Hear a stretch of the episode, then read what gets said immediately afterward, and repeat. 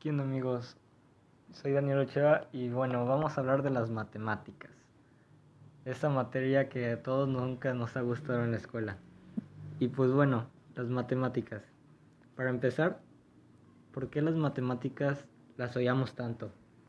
Como que cuando empezamos, como que desde que tenemos memoria, las matemáticas siempre han sido como de que, uy, las matemáticas son bien aburridas, son súper difíciles y a veces pensamos que la verdad no sirven para nada.